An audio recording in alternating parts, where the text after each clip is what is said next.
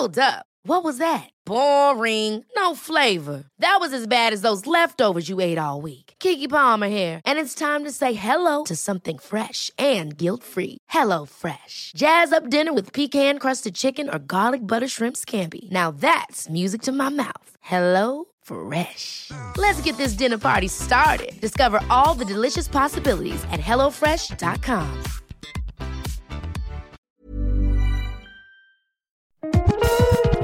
Sur Radio DevOps, la balado-diffusion des compagnons du DevOps. Si c'est la première fois que tu nous écoutes, abonne-toi pour ne pas rater les futurs épisodes. C'est parti Bonjour à toi cher compagnon et bienvenue dans ce nouvel épisode d'En Aparté. Alors dans En Aparté, à chaque fois j'interviewe un, invité. Et ben aujourd'hui c'est pas le cas puisque c'est moi qu'on va interviewer puisque dans les apartés qui présentent les podcasts, euh, les podcasteurs de, de l'émission Radio DevOps, il fallait bien que j'y passe à un moment donné. Donc j'ai demandé à quelqu'un, des animateurs, de, de m'interviewer. Donc je ne connais pas les, les questions. Et euh, parmi les animateurs qui ont bien voulu m'interviewer, c'est Erwan qui s'y colle. Donc euh, je vais laisser, je vais laisser les rênes de l'émission à Erwan. Bonjour Erwan. Bonjour. Eh ben c'est à toi, tu as les rênes. Oui, une fois n'est pas coutume, c'est c'est moi qui vais l'idée euh, euh, cette euh, cette interview. Euh, et donc euh, l'idée c'est bien sûr de faire une sorte de petit portrait euh, de, de toi Christophe. Et donc on va commencer par une question assez usuelle mais euh, mais utile qui est que est-ce que tu peux te présenter en quelques mots pour l'ensemble de notre audience? Alors oui, moi c'est Christophe, j'ai 43 ans. J'habite à Saint-Étienne et je suis indépendant depuis 2015 maintenant. J'ai commencé à travailler en, en l'an 2000 puisque j'ai fait le bug de l'an 2000 au début de ma carrière et euh, depuis en fait que je suis indépendant, j'ai été prestataire euh, Ops, administrateur système plutôt chargé des déploiements. Et maintenant, je fais plutôt du conseil et de l'accompagnement et du mentorat des entreprises et des personnes pour les aider à faire la transition DevOps et les aider à rejoindre le mouvement DevOps euh, à travers euh, euh, bah, du mentorat plutôt état d'esprit, culture et aussi technique. Et j'ai créé il y a un an avec Thomas Michel un collectif de consultants indépendants qui s'appelle l'Hydra et qui est spécialisé dans le déploiement continu. Eh ben, du coup, ça m'emmène directement euh, sur ma deuxième question. C'est, tu as employé plusieurs fois du coup le terme DevOps. Euh, est-ce que tu peux donner euh, ta définition du, mot DevOps Est-ce que est vraiment ce que ça signifie pour toi en termes techniques ou méthodes Oui, je peux. Alors pour moi, DevOps, c'est avant tout une culture et un mouvement qui a été initié, qui a été initié euh, il y a maintenant un peu plus de dix ans, qui visait en fait à rapprocher les développeurs et les, équipes opérationnelles, les aider en fait à coopérer pour euh, casser en fait euh, ce- cette séparation qu'il y avait entre les deux et le fait que les développeurs étaient vraiment agiles alors que les ops à l'époque, donc j'utilise le terme ops de manière globale, hein, ça englobe euh, tous les administrateurs, euh, systèmes, les DBA, les, euh, les équipes réseau, les équipes sécurité aussi pour moi. Et donc tous ces gens-là, il fallait les faire coopérer et du coup, Patrick Desbois a essayé d'amener l'agilité dans le monde de l'administrateur système et des ops. Et depuis, en fait, euh, tout s'est accéléré. On est passé aussi euh, à l'automatisation des processus, etc. Mais pour moi, le DevOps, c'est avant tout cet état d'esprit qui vise à rapprocher les équipes pour le bien de l'entreprise. C'est vraiment ça qui me fait vibrer, c'est le bien de l'entreprise avant tout, et pas le bien du service. C'est on va tous dans le même sens pour euh, pour guider l'entreprise et la faire la faire aller le plus loin possible. Et on marche main dans la main et on, arrête d'être là pour le bien de son service. Alors c'est vrai que j'étais dans beaucoup de grosses boîtes et du coup euh, c'est pour ça que le DevOps pour moi c'est important parce que j'ai vu les méfaits des guerres entre services et j'en ai beaucoup souffert. Donc voilà ma définition du DevOps. Ah, c'est intéressant. Bah, ça rejoint pas mal euh, ce que les, éléments qu'on évoquait dans un des podcasts précédents avec euh, Damien aussi. Et euh, donc c'est cool. Euh, est-ce que tu peux euh, donner euh, des, des exemples concrets de ce que ça a changé dans ta façon de, de travailler au quotidien? Ouais, ça a changé beaucoup de choses. Déjà, j'ai arrêté de me dire que les développeurs étaient la source du problème, et ça, c'était déjà pas mal. Mine de rien, ça a fait beaucoup évoluer les choses. Et puis surtout, à ce moment donné où j'ai commencé à me dire ça, j'ai commencé à beaucoup travailler avec les développeurs. C'est au moment où je suis devenu indépendant et du coup, j'ai changé de typologie de clients. J'ai moins travaillé pour des grosses boîtes euh, même si j'en ai hein, dans mes clients, mais j'ai plus travaillé pour des startups et des PME. Ce qui fait que les équipes opérationnelles étaient plus, plus petites, puisqu'en fait, elles se résumaient euh, à moi. Et du coup, j'étais tout seul comme Ops. Et donc, ce qui a changé dans ma vie, c'est que vraiment, je me suis rapproché du dev. Euh, et c'est à ce moment-là où j'ai commencé à faire vraiment du développement d'infrastructure, de l'infrastructure as code, et depuis, euh, j'envisage plus de revenir en arrière, de, gérer mes machines à la main. Et, et ça, ça m'a apporté euh, une sérénité dans la gestion des infrastructures que j'avais pas avant, puisqu'avant je faisais beaucoup d'astreintes et maintenant j'en fais plus du tout. Parce que les, infrastructures, elles se réparent toutes seules, et ça, c'est merveilleux. Ça, ça a changé dans ma vie. Et puis surtout, les équipes avec qui je travaille, du coup, elles sont plus euh, apaisées.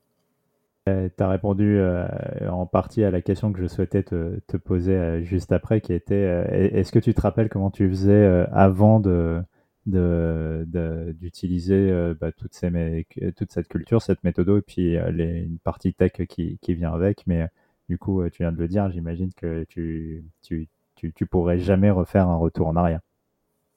Non, ça, ça, ça, je pourrais pas. Alors, ce que je peux dire, par contre, c'est qu'au début de ma carrière, été développeur je faisais du C, du Pro C, donc en gros, euh, je faisais des requêtes SQL dans des euh, dans des démons C qui tournaient sur des serveurs. Puis, euh, au bout de quelques années, je suis passé dans le monde de la gestion des applications, gestion des applications et, déploiement. Donc là, on n'est pas encore administrateur système, on gère les applications. C'est surtout vrai dans les grosses entreprises. On s'assure que les batchs qui tournent la nuit soient bien exécutés dans le bon ordre, que les applications, les nouvelles qui arrivent, elles soient bien installées, etc. Et donc à ce moment-là, euh, on installait tout à la main et très vite, moi, ça va gonfler. Je commençais à, faire des scripts pour installer les trucs. Et euh, c'est à ce moment-là, euh, il y a à peu près 15 ans, où j'ai commencé à prendre le goût de tout ce qui est automatisation et, et puis surtout passer du temps à réfléchir à comment améliorer les process. Quoi. Donc je pourrais plus revenir en arrière, c'est pas possible. Et euh, du coup, euh, comme, euh, comme tu as, un peu d'XP dans, dans, dans, ce mouvement, comment, comment tu vois l'évolution bah de, de, ce mouvement, de ces méthodes? Est-ce que est-ce que tu as, as, des choses qui te, te viennent à l'esprit sur ce que ça va devenir et vers quoi on va tendre?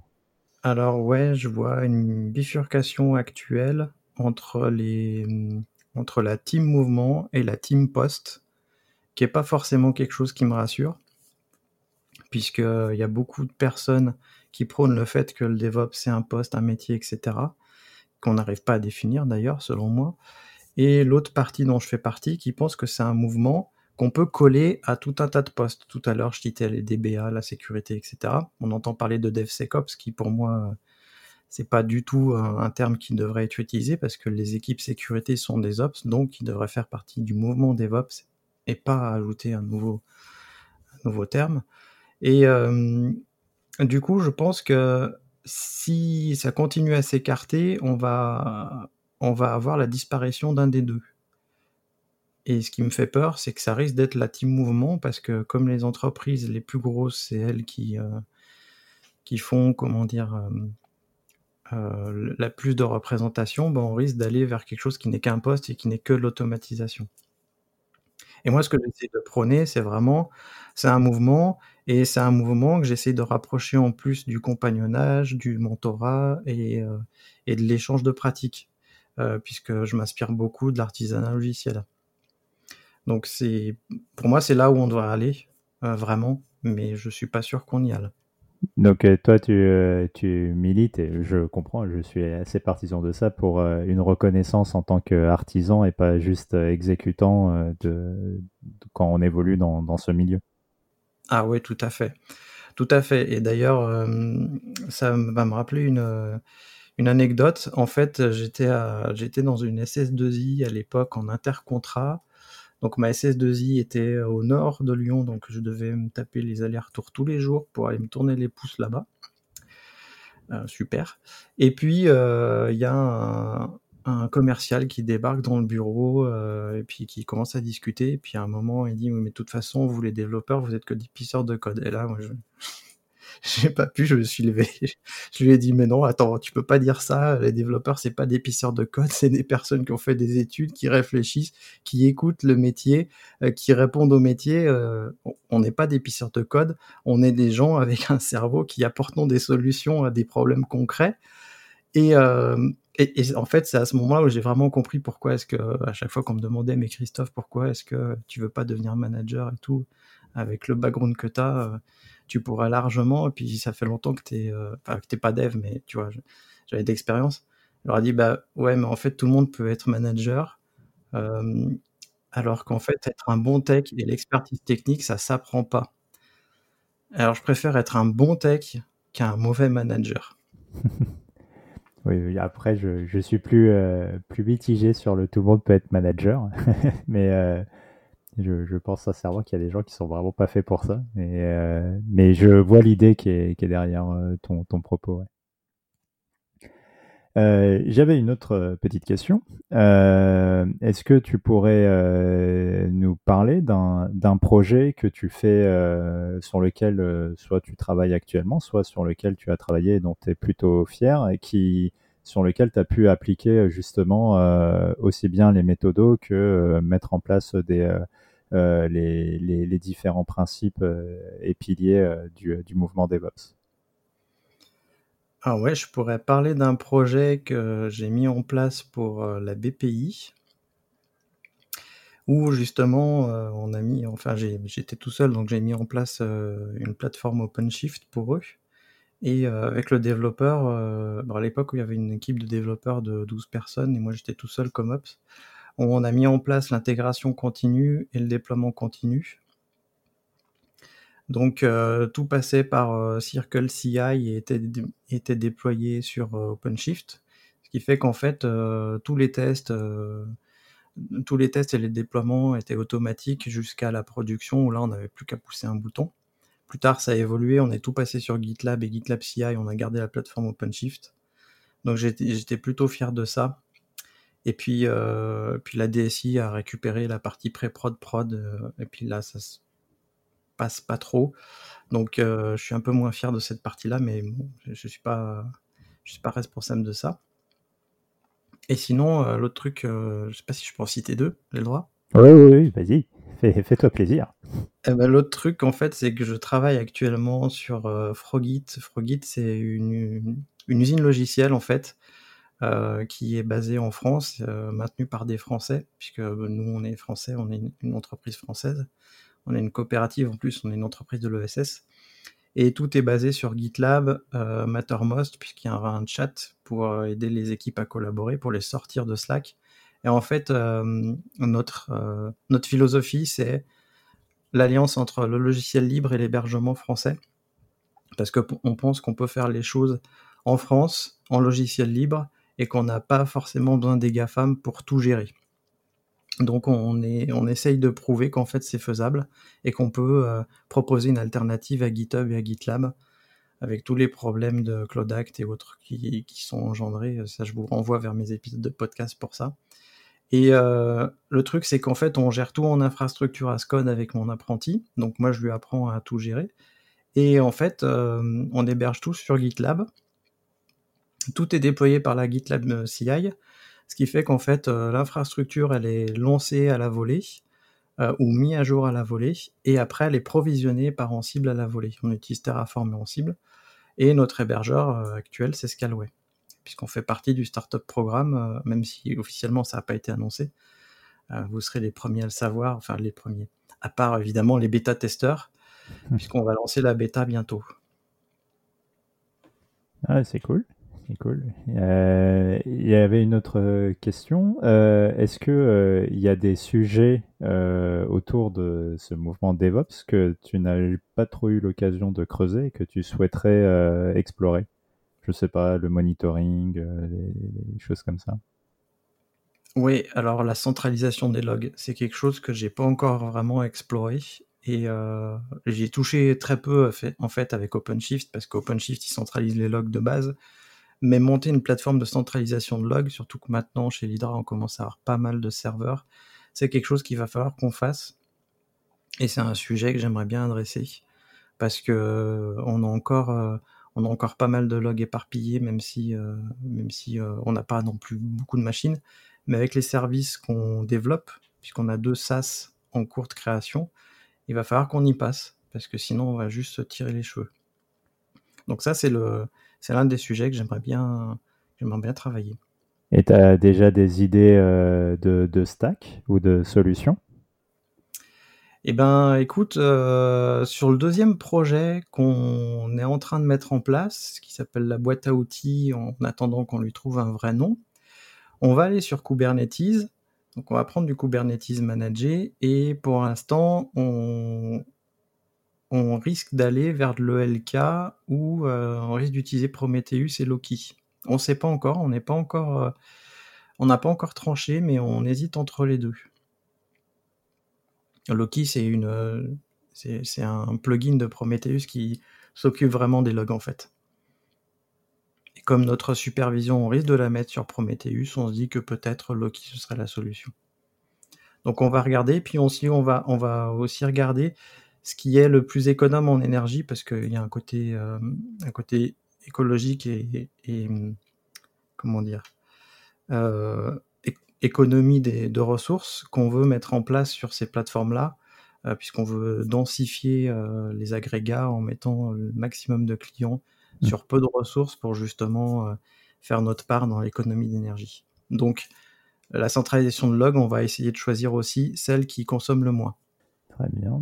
Bah, on a dépassé les, les, 15 minutes, donc euh, je, vais sur la fin de, des questions. Euh, est-ce que tu as des, des références, des, euh, des événements auxquels tu participes ou, ou, des livres ou des blogs à, conseiller autour de, de, du sujet DevOps et puis même de, de la veille en, infra, en, en info à conseiller?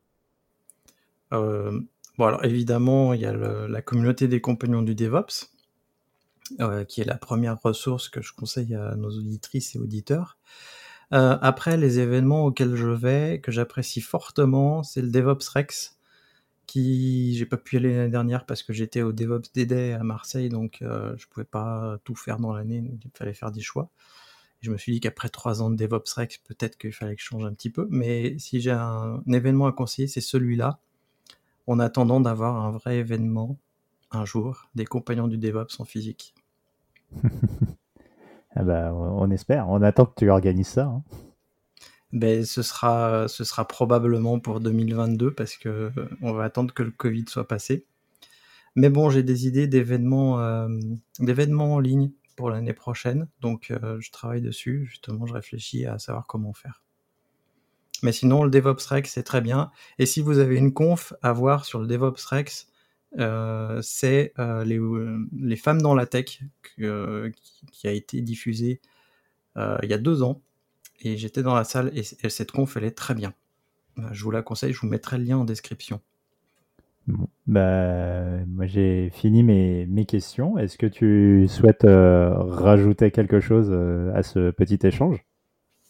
Ah bah non, écoute, merci de m'avoir interviewé et merci d'avoir fait l'animateur. C'était fort agréable de se laisser euh, porter. eh ben, merci à toi.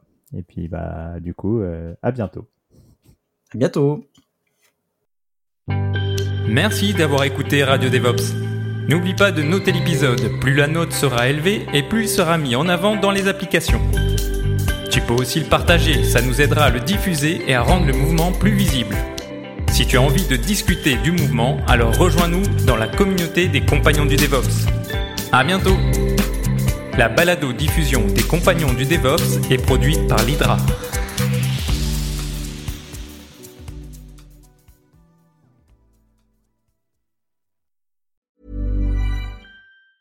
Hey, it's Danny Pellegrino from Everything Iconic. Ready to upgrade your style game without blowing your budget? Check out Quince. They've got all the good stuff, shirts and polos, activewear and fine leather goods all at 50 to 80% less than other high-end brands. And the best part? They're all about safe, ethical, and responsible manufacturing. Get that luxury vibe without the luxury price tag. Hit up quince.com slash upgrade for free shipping and 365 day returns on your next order. That's quince.com slash upgrade.